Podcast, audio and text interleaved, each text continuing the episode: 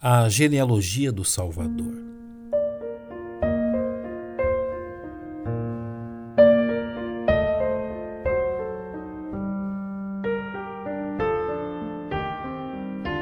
Dentre as inúmeras verdades a respeito do nascimento de Jesus Cristo, sua genealogia é assunto tratado em dois dos quatro evangelhos, tendo especialmente o apóstolo Mateus tratado de registrar um fato importantíssimo quanto ao Messias, ao iniciar seu evangelho dizendo: Livro da geração de Jesus Cristo, filho de Davi, filho de Abraão.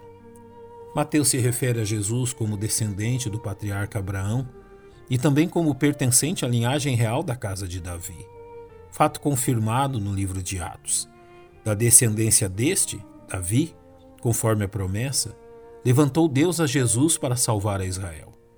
E também na Epístola aos Romanos acerca de seu filho, que nasceu da descendência de Davi, segundo a carne.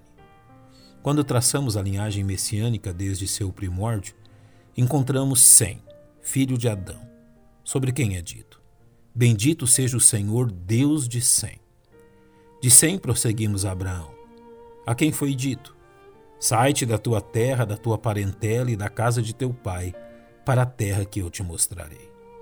Seguido então por seu filho Isaque, e depois deste por Jacó, a quem o Senhor falou: Eu sou o Senhor Deus de Abraão teu pai e o Deus de Isaque. Esta terra em que estás deitado, darei a ti a tua descendência. De Jacó a linhagem prossegue através de Judá, sobre quem foi profetizado. O cetro não se arredará de Judá, nem o legislador dentre seus pés. É a partir daqui que certas aparentes dificuldades começam a surgir demonstrando também como a graça de Deus estava o tempo todo ativa neste processo. A linhagem de Judá prossegue por meio de um filho ilegítimo, Pérez, concebido da nora de Judá, viúva de Selá, seu filho. De acordo com a lei, o filho bastardo era excluído da Assembleia do Senhor até a décima geração.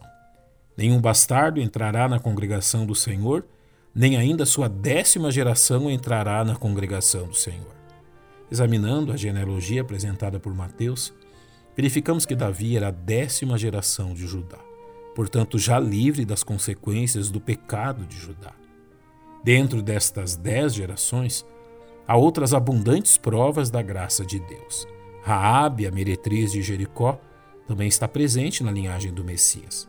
Raabe casou-se com Salmão e dele concebeu a Boaz, que da moabita e idólatra Ruth concebeu a Obed, Portanto, Raabe, a meretriz, era tataravó de Davi. Ruth, a idólatra, era bisavó de Davi, e ambas pertencem à linhagem de Jesus Cristo. Anunciar a concepção do Messias, o anjo Gabriel confirma estes fatos. E no sexto mês, foi o anjo Gabriel enviado por Deus a uma cidade da Galiléia chamada Nazaré, a uma virgem desposada com um homem cujo nome era José, da casa de Davi, e o nome da Virgem era Maria. Duas preciosas verdades brotam destes fatos. A primeira delas nos ensina que Deus sempre cumprirá sua palavra. Ele prometera que na descendência de Abraão todas as famílias da terra seriam abençoadas, e assim ele o fez em Jesus Cristo.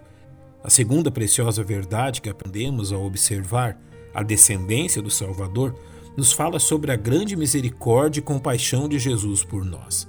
Alguns dos nomes citados em sua genealogia revelam histórias tristes e vergonhosas, e isso deve nos ensinar um fato importante. Nenhuma pessoa, não importa o pecado que tenha praticado, está fora do alcance da compaixão do bom Salvador. Jesus não se envergonha de nós pecadores. Isto deve nos ensinar muito sobre quem Ele é.